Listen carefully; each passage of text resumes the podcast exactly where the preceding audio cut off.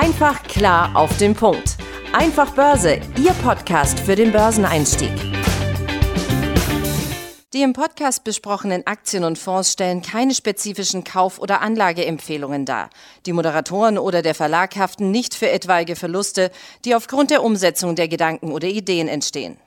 Und damit herzlich willkommen hier zum Einfach Börse Podcast. Mein Name ist Benjamin Heimlich und auch diese Woche mir wieder zugeschaltet mein verehrter Kollege aus Berlin, Tim Temp. Hi Tim. Grüß dich Benjamin und hallo euch äh, da draußen, grüße ich natürlich auch sehr. Wir wollen uns diese Woche mal wieder mit einem Thema beschäftigen, das wir hier schon mal angesprochen hatten, was aber jetzt einfach auch in den letzten Monaten ja tatsächlich omnipräsent war, immer mehr Gewicht gewonnen hat, das Thema Inflation. Ähm, wir hatten da eben in der Folge 6 schon mal drauf hingewiesen. Also das heutige Thema baut da drauf auf. Keine Sorge, wir wiederholen hier nicht alles nochmal.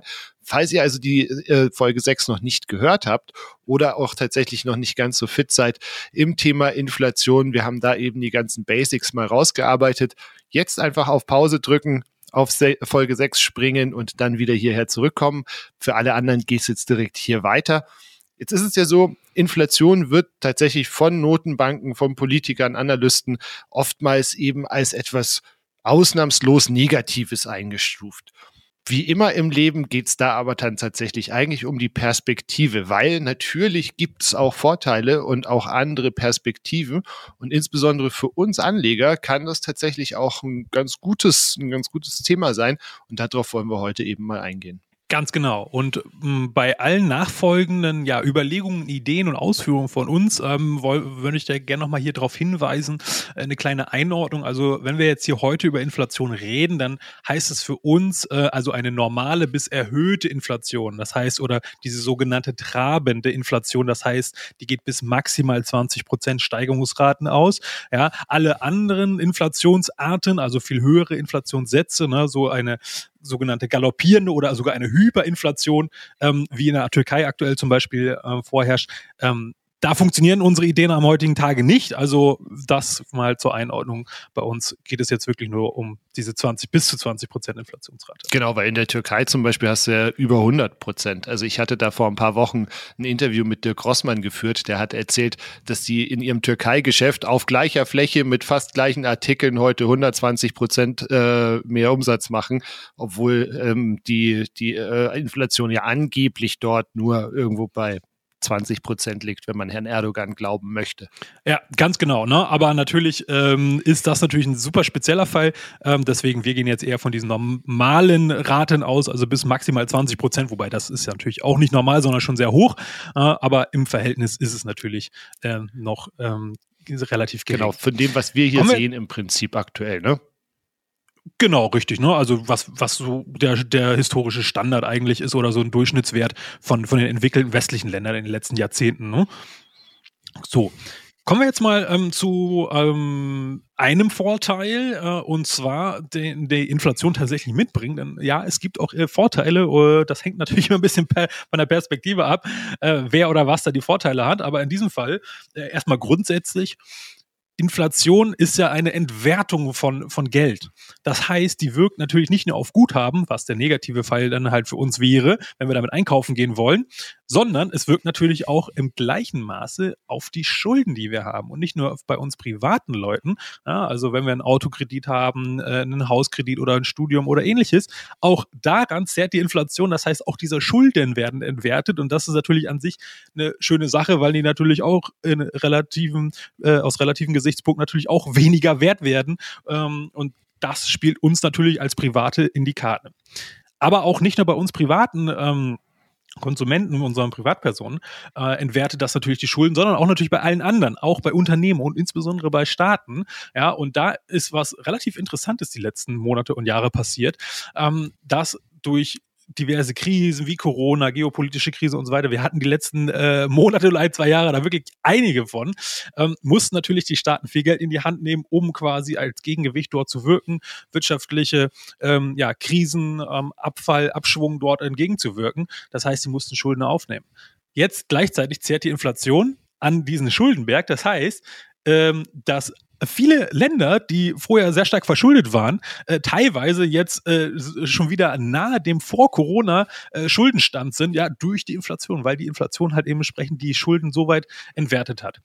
Wenn jetzt die Inflation noch weiter anhält, wird natürlich dieser Schuldenberg noch kleiner und die können sogar noch einen geringeren Schuldenstand erreichen, als sie vielleicht vor Corona äh, noch hatten. Und das äh, spielt natürlich den auch wieder in die Karten, weil sie mehr Möglichkeiten haben, ähm, ja, um Investitionen, Finanzierung oder ähnliches anzustoßen. Ja, böse Zungen könnten behaupten, dass die EZB genau deswegen die Leitzinsen aktuell nicht anhebt, äh, weil damit sich ja im Prinzip die, die Staaten dann, würde sich dieser Effekt aufheben, ne?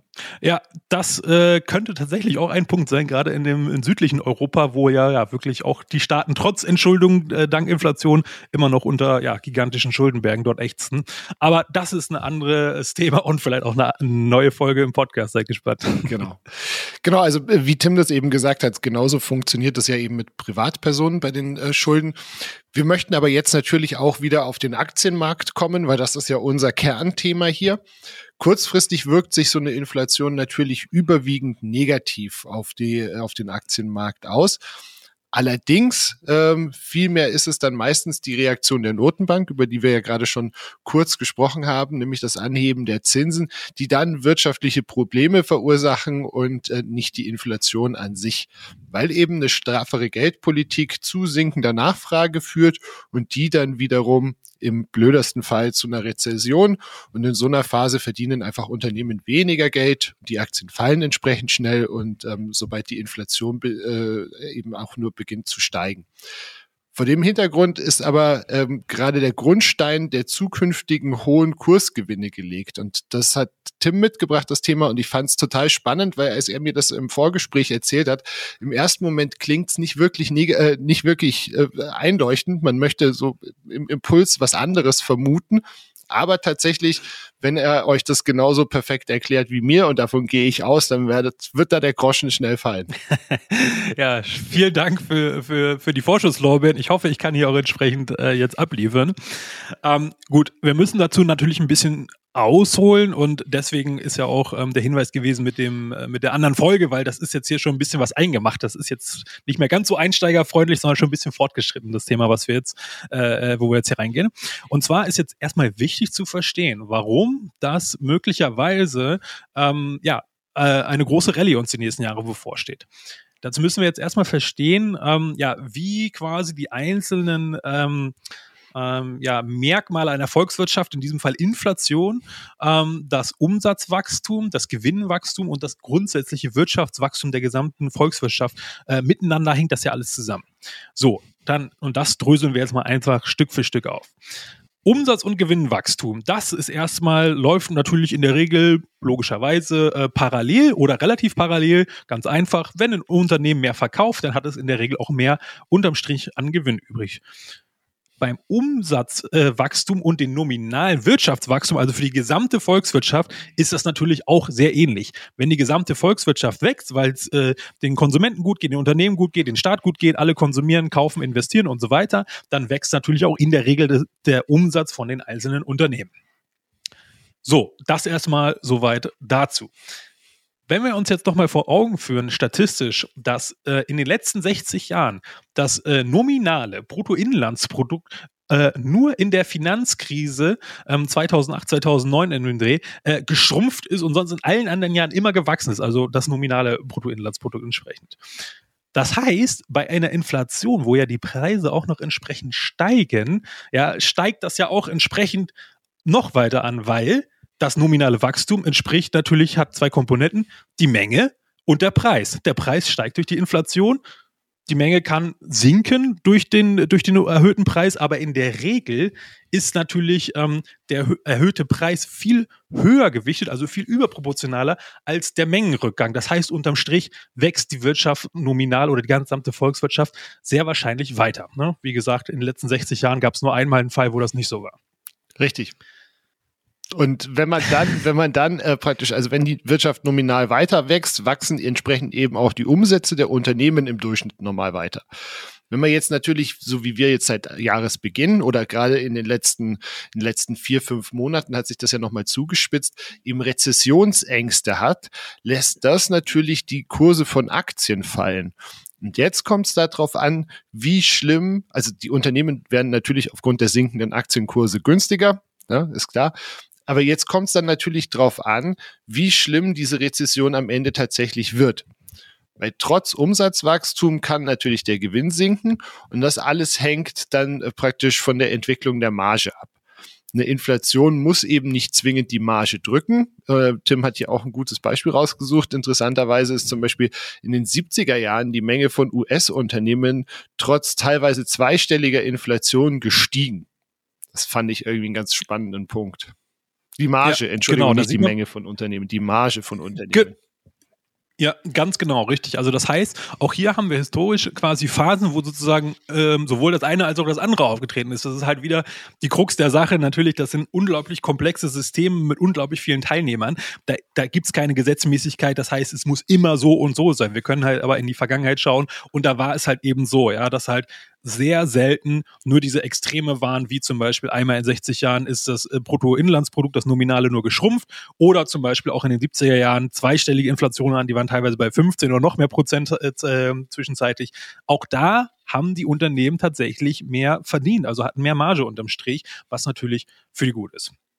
So, und jetzt atmen wir mal einmal kurz durch, denn euch qualmt sicherlich schon der Kopf von den ganzen äh, theoretischen ähm, äh, Volkswirtschaftskonstrukten, die wir jetzt hier quasi einmal runtergebrochen haben, aber es hat sich gelohnt, dran zu bleiben, denn jetzt kommt die Auflösung, was für uns Aktionäre entsprechend äh, der Charme bzw. das Tolle oder Spannende die nächste, nächste Zeit werden, werden kann. Wenn wir jetzt alle Puzzleteile, die wir jetzt bisher gelernt haben, zusammenfügen, dann ähm, müssen wir natürlich erstmal feststellen oder wollen wir natürlich feststellen, dass eine Rezession oder andere wirtschaftlich negative Ereignisse ähm, grundsätzlich immer vorübergehend sind. Die können Monate und Jahre dauern, ja, aber sie sind immer irgendwie vorübergehend, ja, und dann ist es letztendlich auch egal, ob die jetzt mild oder sehr gravierend sind, wie auch immer. Ja, es ist vorübergehend. Was aber nicht vorübergehend ist, ist das erhöhte Preisniveau durch die Inflation, was durch die Inflation gestiegen sind. Ja, gibt es ja noch immer diese lustigen äh, Vergleiche mit D-Mark und so und rückgerechnet und früher hat das paar, äh, die Packung Kaugummi irgendwie ein paar Pfennig gekostet und heute mussten ein paar Euro dafür auf den Tisch legen. So, Genau das ist nämlich der Punkt, dass es nicht nur Theorie ist, sondern wir alle es aus unserem echten Leben halt über die Zeit halt eben auch kennen, dass halt alles immer steigt. Außer eine Ausnahme gibt's gibt es eine starke Deflationsphase, kommt aber sehr, sehr selten vor, äh, dann würde das nicht so sein. Aber wie gesagt, das ist so selten, das ähm, äh, kommt Entsprechend bei unserer Überlegung können wir das Risiko sozusagen eingehen, dass da eine Deflation dort nicht äh, sehr wahrscheinlich ist. Das heißt also, sobald das Tal durchschritten ist, ja, und die breite Masse, also sowohl die gesamten wirtschaftlichen Teilnehmer, die Unternehmen, die Notenbanker, die Politik, aber natürlich auch wir private Anleger entsprechend, ähm, dann die, die Stimmung wieder dreht, weil wir aus diesem Tal durchschritten sind, weil eben die Rezession immer nur vorübergehend ist, dann haben wir eine unglaublich spannende Ausgangslage, nämlich wir haben eben die tiefen Unternehmensbewertungen, die hatte Benjamin gerade schon angesprochen, weil die Aktien ja zuvor, wie auch aktuell seit, seit Jahresanfang, äh, auf breiter Front gefallen sind. Jetzt, beziehungsweise durch die Inflation, durch die gestiegenen Preise, sind die Umsätze sowieso schon geklettert, die Gewinne wahrscheinlich auch oder ziehen halt immer mehr an. Das heißt, historisch betrachtet ist das das perfekte Umfeld für eine echte starke Bullenrallye, die über Jahre lang anhalten kann. Ja, und genau das könnte jetzt halt eben auch wieder passieren. Das Problem ist natürlich, wie auch bei unseren Sentiment-Indikatoren und entsprechend ähnlichen Gedankengängen, die wir jetzt hier in den letzten Folgen hatten, es ist kein perfektes Markttiming mit diesen Ideen möglich. Ja, das kann Wochen, Monate, vielleicht auch noch ein, zwei Jahre dauern, bis es dann richtig knallt und, und äh, äh Gas gibt. Ja, aber ähm, trotzdem, diese Rahmenbedingungen sind natürlich für langfristig orientierte Anleger sehr, sehr spannend und sehr interessant, weil das kann man, wie gesagt, auch alles aus der Vergangenheit entsprechend ähm, ja, sich rausziehen und ableiten, ähm, wo es halt schon sehr, sehr ähnlich entsprechend war. Ja. Genau, und wenn man jetzt einfach diesen Gedanken im Hinterkopf hat, dann hilft es, glaube ich, auch, wenn man dann ähm, ab und zu mal so absolutistische Gedanken hat oder sowas, diese Zeit besser zu durchstehen. Das ist, ist alles, wie wir es hier auch, wie Tim gesagt hat, schon mehrfach hier angesprochen haben, alles ein vorübergehender äh, Prozess. Jetzt wollen wir natürlich nicht die ganze Zeit nur die Hände in den Schoß legen und warten, obwohl wir ja letzte Woche gelernt haben, dass Warten gar nicht so eine schlechte Geschichte ist. Aber wir haben ja auch in der Folge 6 schon ähm, einige Unternehmen beleuchtet gehabt, die eben in solchen Zeiten von hoher Inflation in der Regel ganz gut laufen. Rückblickend müssen wir jetzt natürlich sagen, wir hatten damals Gazprom mit dabei. Heute wahrscheinlich würden die eher nicht mehr auf der Liste stehen, aber sei es drum. Ähm, ich habe dazu eine Studie gefunden von Bloomberg, die haben von 2003 bis 2020 ähm, eine Studie durchgeführt und die haben festgestellt, dass in Zeiten, in denen die Inflation höher ist als erwartet, ähm, bestimmte Assetklassen mehr Rendite erzielt haben als zum Beispiel eben Aktien oder festverzinsliche Wertpapiere. Und dabei handelt es sich eben um diversifizierte Sachwerte, Infrastruktur, Energieinfrastruktur und Rohstoffaktien.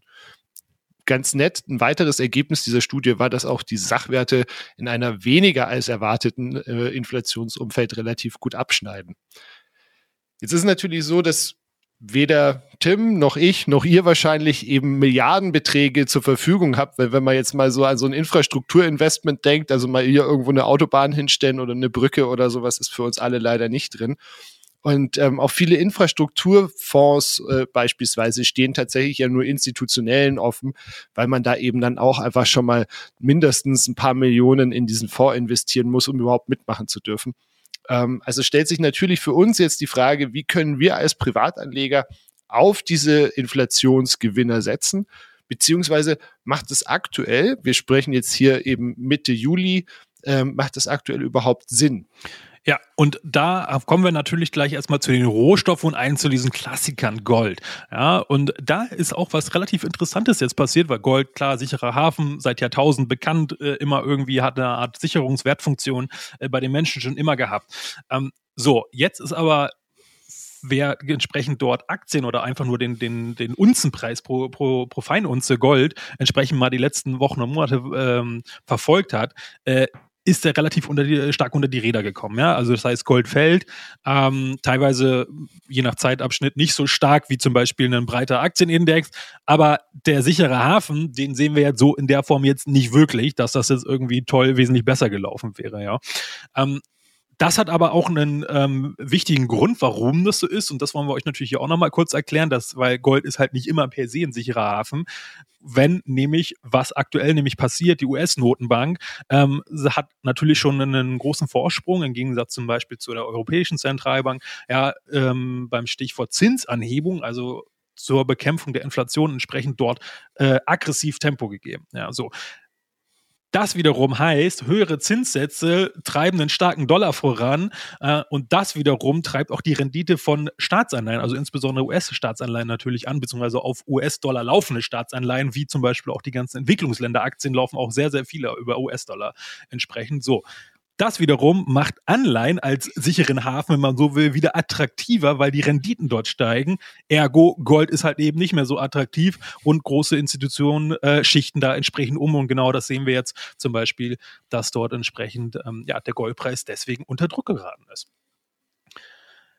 Wenn jetzt aber die Rezessionsangst im Laufe des zweiten Halbjahres 2022 jetzt ähm, zunehmen würde, also dort äh, wirtschaftlicher Abschwung besteht, dann könnte es sein, dass die Notenbank dieses Tempo bei der Zinserhöhung ein bisschen drosselt und das Fuß wieder vom Gas nimmt. Das wiederum könnte dann dem Golf Goldpreis zum Beispiel wieder helfen. Und dann sind zum Beispiel so ja, etablierte große Konzerne wie äh, Barrick äh, Gold oder Newman ähm, interessant. Die könnt ihr euch gerne mal da anschauen. Ähm, aber aktuell sind sie eher am Fallen. Das heißt, da vorsichtig sein und nicht ins fallende Messer greifen. Da muss sich halt erst wirklich was fundamental ändern und da müsste da insbesondere auf die Notenbank achten, äh, was die dort ja kommuniziert und für Pläne hat. Ganz genau. Ein anderes Thema, das ich eben vorher auch angesprochen habe, war das Thema Energieinfrastruktur. Das finde ich ganz spannend, weil ich meine, Energie wird immer gebraucht. Das ist äh, ähnlich wie wir in Folge 6 eben Unternehmen wie Procter Gamble oder sowas, die halt einfach Verbrauchsmaterialien oder Ver Verbrauchsgüter Computer herstellen, vorgestellt haben, ist Energie. Wir müssen immer heizen oder das Licht anmachen. Also wir können da uns ein bisschen reduzieren, aber wir können nicht sagen, wir, wir verzichten darauf ganz. Und in dem Segment hat man dann eben praktisch zwei Möglichkeiten. Also zu einen kann man in einen so einen Infrastrukturbetreiber investieren oder in einen Investor. Also Beispiel für einen Betreiber wäre jetzt zum Beispiel Enterprise Product Partners, die haben sogenannte Midstream-Anlagen. Also das sind dann eben Pipelines oder Anlagen zur Lagerung, Verarbeitung und zum Transport von in der Regel fossilen Energiestoffen, also heißt Gas, Öl etc. und sind da in den USA ein relativ großer, großer Player. Der Vorteil hier ist, dass es eben anders als bei den, bei den Rohstoffproduzenten, wo wir ja eben gerade gesehen haben, dass eben so große Minenbetreiber doch ja abhängig sind davon, was am Ende sie für das Gold kriegen, das sie da schürfen. Dieses Unternehmen ist davon nicht abhängig, sondern schlicht und ergreifend einfach nur nach der Nachfrage. Und ähm, bei allen, bei allem Zwang oder allen, nicht Zwang, aber allem Wunsch, den, den Energiewandel voranzutreiben, äh, müssen wir uns, glaube ich, echt eingestehen, dass wir da noch eine ganze Weile mit fossilen äh, Stoffen äh, oder Brennstoffen zu, zu tätigen haben oder umzugehen haben. So jetzt. Das heißt, der, die, die Nachfrage danach wird natürlich, natürlich auch weiter bestehen. Das andere Thema sind, wie gesagt, die Investoren. Also Beispiel hierfür ist zum Beispiel Brookfield Renewable Partners, die eben in Nordamerika, Südamerika, Europa, Asien in ein breites Portfolio von, ähm, ja, eben Betreibern von Energieinfrastruktur oder Kraftwerken und so weiter investiert haben.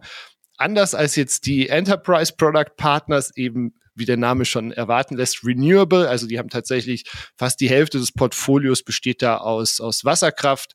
Dann äh, der Rest ist eben in Wind und Solar investiert. Also da hätte man dann tatsächlich auch noch was für den Klimagedanken praktisch auch noch mit dabei. Ja. Finde ich übrigens auch eine sehr schöne Sache, weil auch aus Risikoperspektive ist natürlich dieser Ansatz total spannend, ja, dass man so ein Investor, also eine Investment-Holding-Gesellschaft, ähnlich wie Berkshire Hathaway, ist ja auch ähnliches Konstrukt, ja. Da sitzen Profis wie Warren Buffett und Co., screenen den ganzen Markt und kaufen links und rechts ein. Das heißt, wenn ihr so ein Investor auch bei Brookfield Renewable Partners ist es ja letztendlich so, ihr habt verschiedene Länder, verschiedene Energieklassen und so weiter.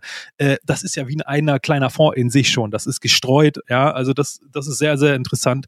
Ähm, kann ich euch nur empfehlen, euch da mal ähm, ja, mit näher zu beschäftigen mit dieser grundsätzlichen klassischen Investment-Holding-Geschichte. Auf jeden Fall. Die Aber Geschichte, die Geschichte dort ist halt einfach nur, ne, man kriegt halt nie diese geile Dividende oder die geile Rendite, die die ähm, klassischen oder die institutionellen Investoren in diese Fonds, die die ja einsammeln, kriegen, weil ähm, ja, man ist halt als, als Aktionär an den Aktienkurs gebunden und ähm, manchmal geht er rauf, geht er runter. Äh, bei den Fonds, die sind halt auf zehn Jahre angelegt und da kannst du wahrscheinlich eine relativ äh, sichere Verzinsung in dem Bereich wahrscheinlich von irgendwie acht Prozent oder sowas erwarten.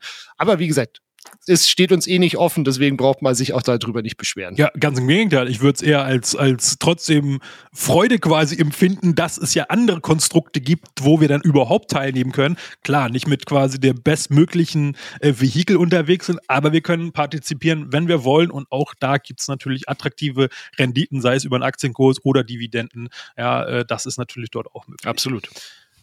So, und unser letzter Part darf natürlich nicht fehlen. Ähm, Stichwort Sachwerte sind natürlich die berühmt-berüchtigten Immobilien. Ähm, äh, vielleicht habt ihr selber äh, euer Eigenheim, sei es zur Eigennutzung oder entsprechend als Investmentobjekt. Ähm, wir wollen uns natürlich jetzt hier aber mit entsprechenden Aktien, wo man investieren kann, weil man dort halt eben auch nur einen kleineren Geldbetrag braucht, als jetzt ein paar hunderttausend für eine Wohnung oder eine, eine, ein Haus. Ähm, jetzt ist dort folgendes Problem, beziehungsweise folgender Rahmenbedingungen, die wir uns natürlich erstmal ähm, ja, genau anschauen müssen, weil einfach blind darin investieren ist halt auch ähnlich problematisch wie bei Gold, weil halt die äh, Rahmenbedingungen aktuell so schwierig halt entsprechend dort sind oder sich relativ schwierig gestalten, sagen wir mal so. Und zwar in den letzten 15 Jahren hatten wir einen extremen Boom bei Immobilien, ja. Also sowohl die Preise als auch die Immobilien, Aktien und so weiter sind alles durch die Decke, Decke gegangen. Jetzt ist aber folgendes Problem, äh, beispielsweise große Player aus Deutschland, Vonovia-Aktie, DAX-Titel, steht jetzt aktuell so tief wie 2016 nicht mehr. Ja, das heißt, sie haben einfach mal den ähm, Kursgewinn von den letzten ähm, äh, entsprechend sechs Jahren dort einfach mal platt gemacht in den letzten Monaten. So, das ist natürlich eine sehr unschöne Sache, wenn man investiert ist, aber jetzt könnte man ja auf die Erklärung, hey, stark gefallen, gehen wir da jetzt mal rein würde ich auch vorsichtig sein, denn auch dort ist wieder das Problem. Die steigenden Zinsen ähm, machen das entsprechend ähm, unattraktiv, sei es für die Käufer, weil sich weniger Leute die Immobilien leisten können, das heißt auch tendenziell weniger höhere Preise zahlen können, ja, äh, und entsprechend andere Sache ist natürlich, wie auch die meisten Privatleute arbeiten auch die Unternehmen mit Fremdkapital, mit Kredit, die kaufen die Wohnungen nicht alle Cash, sondern die haben immer einen Anteil Fremdkapital drinne und diese Finanzierungskosten steigen natürlich auch durch den Anstieg des Zinsniveaus. Das heißt, die müssen auch mehr auf den Tisch legen und haben in, unterm Strich äh, oft ja einfach gar nicht mehr Gewinn. Ja, das heißt, ergo verlieren die unterm Strich Geld beziehungsweise machen einfach weniger Gewinn. Und das ist auch genau der Grund, ähm, warum da die Investoren so skeptisch sind und die Aktien dort quasi so unter die Räder gekommen sind die letzten Monate. Und auch, man muss natürlich sagen, der Immobilienmarkt ist natürlich auch gerade in Deutschland oder generell in allen Ländern eigentlich ähm, sehr unterschiedlich, sehr fragmentiert. Ja, es gibt die großen Ballungsgebiete, die großen Metropolen und, und die sind sehr unterschiedlich teilweise innerhalb. Ja, ich meine, selbst äh, Berlin und München, da ist ein ganz anderes Preisniveau. Das ist ja, aber natürlich auch zum Land und so weiter. Das heißt, es kann dort auch zu, zu verschiedenen Wechselwirkungen kommen, die jetzt erstmal auf den ersten Blick zeitweise gar nicht so logisch erscheinen oder halt einfach ja nicht den üblichen Trend entsprechen. Beispielsweise äh, Metropolen steigen weiter, auf dem Land nicht oder andersrum, ja, Metropolen sind viel zu überhitzt, die fallen eher, dafür steigt es auf dem Land. Ja, das kann alles sein. Also das müsste einfach damit ähm, dort mit berücksichtigen und auch da würde ich mal sagen, aktuell eher aufpassen, nicht ins fallende Messer greifen, wie bei Gold bei Immobilienaktien, ja, ähm, da also wirklich auf einen nachhaltigen Boden warten äh, und dann könnte das vielleicht sogar interessant sein, weil die natürlich auch in der Regel ähm, entsprechend hohe äh, Dividendenrenditen abwerfen. Ganz genau. Jetzt können wir zusammenfassend sagen, was haben wir heute gelernt? Also Inflation hat viele Auswirkungen, sowohl negative, aber eben auch ein paar positive. Man muss sie halt nur ein bisschen besser suchen. Es kommt da eben natürlich immer auf die jeweilige äh, Perspektive an, für welche Partei jetzt diese Auswirkungen negativ oder positiv sind. Ne? Tim hat das vorher ja besprochen mit den Schulden. Wenn man selber die Schulden hat, ist das eine ganz schöne Geschichte. Wenn man der ist, der das Geld verliehen hat, eher nicht so. Äh, die Phasen hoher Inflation oder vorübergehend hoher Inflation können eben auch ein Grundstein für eine starke Rallye in den nächsten Jahren sein. Und innerhalb dieser Phasen können dann eben Sachwerte, alternative Assetklassen interessante Möglichkeiten sein, trotz einem schwierigen Umfeld da doch noch eine, eine bessere Rendite als eben jetzt mit dem klassischen Depot zu fahren. Wenn man sich einfach da so ein paar Werte noch mit dazulegt, dann glaube ich, ist man insgesamt auch ganz gut aufgestellt. Ich kann sagen, obwohl es ein trockenes Thema ist. Es hat mir wieder viel Spaß gemacht, das mit dir zusammen vorzubereiten, Tim. Ich danke dir für deine Zeit. Ich danke euch für eure Zeit. Ich hoffe, ihr konntet was mitnehmen und freue mich, wenn wir uns nächste Woche hier wieder hören. Bis dahin, falls ihr Themen, Wünsche, Anregungen habt, schreibt uns gerne eine Mail an unsere Mailadresse podcast.einfachbörse.com. Börse wie immer mit OE. Und ja, dann letztes Wort wie immer an Tim. ja, vielen Dank, Benjamin, auch für deine Zeit. Ich freue mich ähm, auch, dass ihr wieder hier eingeschaltet habt. Hoffe, ihr konntet wieder ein bisschen mitnehmen. Und ja, du hast natürlich recht, es war ein etwas trockenes äh, volkswirtschaftliches Thema. Aber wie oft äh, an der Börse sind ja gerade die langweiligen, trockenen äh, Dinge und Ideen äh, diejenigen, wo man mit am meisten Geld verdienen kann. Und das äh, hoffentlich ist Motivation genug, äh, ja, falls ihr da Verständnisprobleme habt, euch da nochmal ein bisschen einzugraben. Ich wünsche es euch auf jeden Fall, dass ihr da motiviert bleibt, denn es lohnt sich auf jeden Fall Fall. Also, dann bis hoffentlich nächste Woche. Ciao. Ciao. Einfach klar auf den Punkt. Einfach Börse, Ihr Podcast für den Börseneinstieg.